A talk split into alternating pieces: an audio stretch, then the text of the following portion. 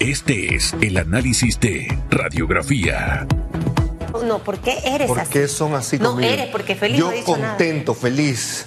¿Cómo estás, Carlos? Pero esa es una verdad. No, no, pero muy, muy entusiasmado. Creo que estamos entrando en una recta histórica del país, así que hay que, Hay que hay que echarle ganas. Hay que echarle ganas. Mire, señor Araúz, yo quiero arrancar por la viabilidad del proyecto de ley del señor Tito Rodríguez de Sí. aumentar 5% a las bebidas alcohólicas. Y ojo, no es que quiera meterme en el tema porque yo sí tomo vino, tomo whisky, mi gin, eh, ciertas cosas que me, que me gustan de licor, pero en realidad por 40 millones de dólares y aumentar a 15% el impuesto de licor, Sí.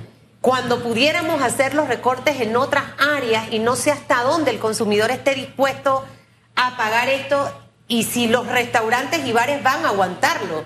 O sea, las viabilidades de los proyectos Sí. cuando son trabajados en la asamblea, Yo, yo siento que hay viabilidad financiera. Cada vez que llega a la Asamblea un anteproyecto, proyecto o idea, se analiza. Se analiza técnicamente, se analiza políticamente. Y cuando se aterrizan los números, usualmente los mismos pues van a hacer sentido. Una motivación, en este caso un incentivo negativo, que es la definición de un impuesto, un incentivo negativo al consumo, en esta coyuntura particular, cuando venimos de pandemia, cuando venimos con 4.000 empresas que han desaparecido, micro, pequeñas, medianas empresas, pasando el Niágara en bicicleta, me parece que la medida, de nuevo, desde la perspectiva financiera, puede que haga sentido. Puede que haga la generación esa de los 40 millones de dólares que el diputado a lo mejor pretende utilizar para causas eh, muy nobles. Ahora bien, hay componentes económicos que no necesariamente son los financieros. ¿A qué me refiero? ¿Cómo promueve eso la demanda? Nosotros necesitamos que se cree demanda agregada, que haya un espíritu de consumo en Panamá para que precisamente la economía crezca o retome ese sendero de crecimiento. El incentivo negativo de un impuesto en esta coyuntura es de las peores ideas económicamente hablando que he escuchado en los últimos tres años. Ahora bien, si fuera que va de la mano de una política de control de gastos, de austeridad, o vamos a recortar, como bien dice Susan Elizabeth, en estas áreas, quizás la, ciudadanía, entendiendo que es para una noble causa, dice, ah, bueno, a lo mejor me hace sentido. Ahora mismo no hace sentido económico, no hace sentido político y dificulta mucho que financieramente hablando haga sentido porque hay una coyuntura de finanzas públicas muy débil. Aquí lo que se tiene que volcar, todos nos tenemos que volcar, es a la promoción de la demanda, del consumo, la demanda agregada, para que entonces pueda haber empleo y ojalá inversión en ese orden. El incentivo negativo, que algunas personas lo resienten, que algunas personas no lo terminan de entender, el impuesto es negativo en esta coyuntura para el consumo. No lo necesitamos, me parece En un poco este- desconectada la idea. en este momento le sumo el ajuste al salario mínimo Sí, no, es- que lo están asumiendo las empresas. Entonces, Sí. eh, la realidad económica quizás no se presta para que se No. pueda discutir un proyecto como este y quizás el recorte debiera ser a instituciones, Carlos, Sí, y para la- ayudar al oncológico que sí que necesita los recursos. necesita la ayuda. Yo creo que es muy valiosa la intención. De nuevo, yo creo que en estas estructuras, en estos tiempos que estamos viviendo, la contracción económica está, está palpable, es sensible, se siente en la calle. Las personas no la están pasando bien, por más que los números macroeconómicos indiquen ah, crecimiento, recaudación. Hubo noticias sobre recaudación recientemente, rompimos la mítica barrera de los 10 mil millones de dólares, pero si eso no va de las manos, reitero, de contracción en el gasto, de contenido eh, eh, en inversión, en infraestructura, eh, que haya efectos expansivos, lamentablemente no va a ocurrir. Hay oportunidades, se han visto claras oportunidades, identificado claras oportunidades en recortes, principalmente de nuevo instituciones que se han convertido en grandes contratantes, en grandes agencias de empleo, ya sean las temporales o las permanentes. Ahí hay una avenida de recorte específico que puede destinarse hacia el oncológico o hacia otros proyectos que haya eh, donde se genere bienestar social. Ojalá que haya el espacio, pero en esta coyuntura encuentro desconectado el proyecto. Es una propuesta electorera o oportunista en medio de un escenario donde los políticos buscan la reelección, específicamente en la Asamblea Nacional. Sí, es, es- es incómodo, es, es- yo, yo siento de nuevo, cuando se hacen análisis, se han presentado muchas, muchas iniciativas en la Asamblea de Diputados que se han determinado, se han eh, indicado ser no viables. Y no son viables porque implican pues cambios a la Constitución o implican cambios a títulos eh, constitucionales u otro tipo de, iniciativas eh, en leyes. Esta en particular, que tiene un noble fin, porque es noble, tiene de nuevo el matiz de lo que nos incomoda, de, qué se puede hacer con el dinero que puede entrar para entonces verme bien y, y que se refleje en mi gestión algo positivo eh, dada la coyuntura de elecciones. Reitero, hay maneras para buscar ese dinero de otra manera. Hay que ganarse confianza. La gran, disyuntiva, el gran desafío que tenemos en Panamá hoy día es esa crisis de- de confianza. No creemos en nuestras instituciones, no creemos en nuestros líderes, no creemos en esas propuestas que supuestamente llevan a bienestar. Para que haya cohesión social, que a propósito, todavía no he escuchado a un candidato hablar de cohesión social, de la necesidad que se, que se tiene en Panamá para que nos encaminemos en un camino de nuevo de sostenibilidad, pero no la sostenibilidad la financiera, la económica, la, del- la- la- la de la ebullición esa del dinero en la calle que se consigue fácil a través de endeudamiento o de gasto. No, la cohesión social va mucho más allá. ¿Cómo están nuestras comunidades? ¿Cómo está la salud? ¿Cómo está la educación? Y lamentablemente en esta coyuntura suena, suena muy dolorosamente Suena política. a que es un ejercicio de índole política para ganar votos en mayo del 2024. Hace un par de semanas eh, se anunció por parte del gobierno eh, 150 millones de dólares del Banco Interamericano de Desarrollo destinado para el sector de las pymes. Sí. Con usted hemos conversado muchas veces de este tema. Soy apasionada de las pymes, soy Sí. una pyme. Sí. Y definitivamente que hablar de fondo de garantía, que fue una de las propuestas que diste hace más de dos años, me atrevería a decir, Carlos Araúz, en este mismo En programa. este programa. eh, ya está el fondo de garantía, es decir, que ese dinero no está disponible para que los pymes se acerquen a los bancos a pedir préstamos. Pero ¿cómo en realidad opera o funciona este Sí. fondo de garantía?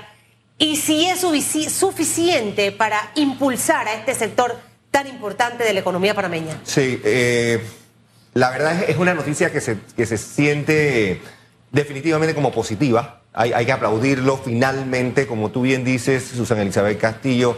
En este foro de radiografía propusimos una y otra y otra vez reiterativamente esa alternativa.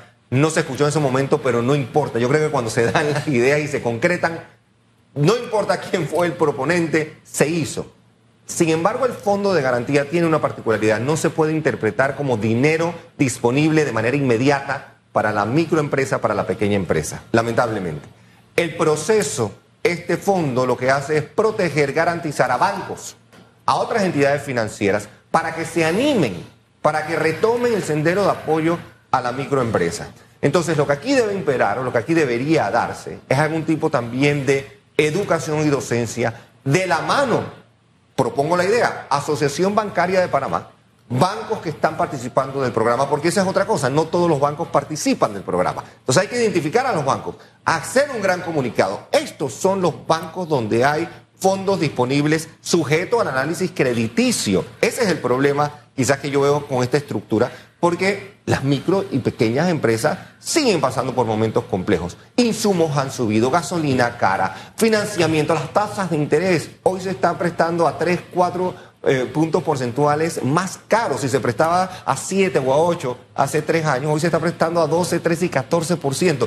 ¿Cómo un microempresario, perdón, empresario de la microempresa sobrevive a este tipo de circunstancias si no es a través del empuje. Entonces, los bancos deben tener un sistema un poco más relajado, sin caer en la irresponsabilidad, pero entendiendo de que la necesidad del micro, eh, del sector micro eh, es diferente. Entonces, el, el fondo es una buena noticia, ahora es cuestión de monetizar ese fondo. ¿Cómo hacemos que esos dineros se hagan reales?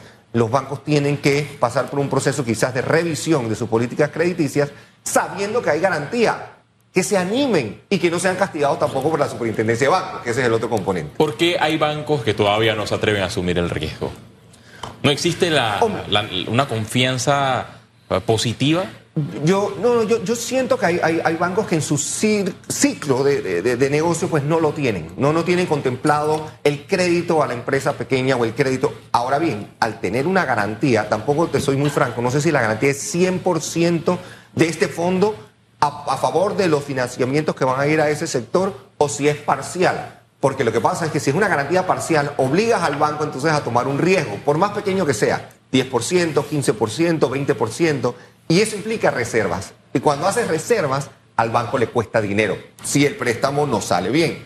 Aquí lo que tenemos que imperar de nuevo es que esos fondos, si realmente se van a hacer monetizables y accesibles para el micro empresaria, entonces tenemos que encontrar la manera de que las normas o las reglas sean diferentes, entiendan la vicisitud del momento y se materialicen en dinero para, para el empresario de la micro y pequeña empresa. Y, y ahí yo sumaría que, que puedo entender, o sea, los requisitos para poder, porque al final tú fuiste banquero o Sí, eres banquero sí, y sabes sí. que al final yo necesito una garantía para poder pre- prestar plata. Yo no le presto plata a nadie, no me gusta prestar plata, así que nunca me pida. Siempre voy a decir que no tengo. Eh, porque eso es un tema, cobrar. Yo no sirvo para cobrar y la gente fresca en este país. Pero el, el- el pyme, el emprendedor que entra en, en ese, en ese camino, en esa larga carrera, entra a esa carrera sin conocimiento de causa. Sí. Entonces tenemos instituciones que tienen que acuerpar al pyme, porque la mayoría de los pymes ahora con la pandemia no estaban inscritos aquí, No no tenían esto, aquello acá, o sea, no sabían realmente que es más allá de tener tu producto y salir y venderlo y emprender. Esto conlleva una serie de responsabilidades que son fastidiosas en muchas instituciones en paralelo, muy Sí, burocrático sí. y es complicado. La cultura del emprendimiento en Panamá yo creo que se ha venido desarrollando los últimos 10 años y más a razón de lo que vivimos en pandemia. Hubo personas que fueron empujadas a ser emprendedores, no necesariamente porque lo habían anticipado o planificado o no tenían el espíritu, sino que tenían una necesidad de proveer sustentos en sus casas. Hay que reconocer que esa fue una coyuntura muy particular.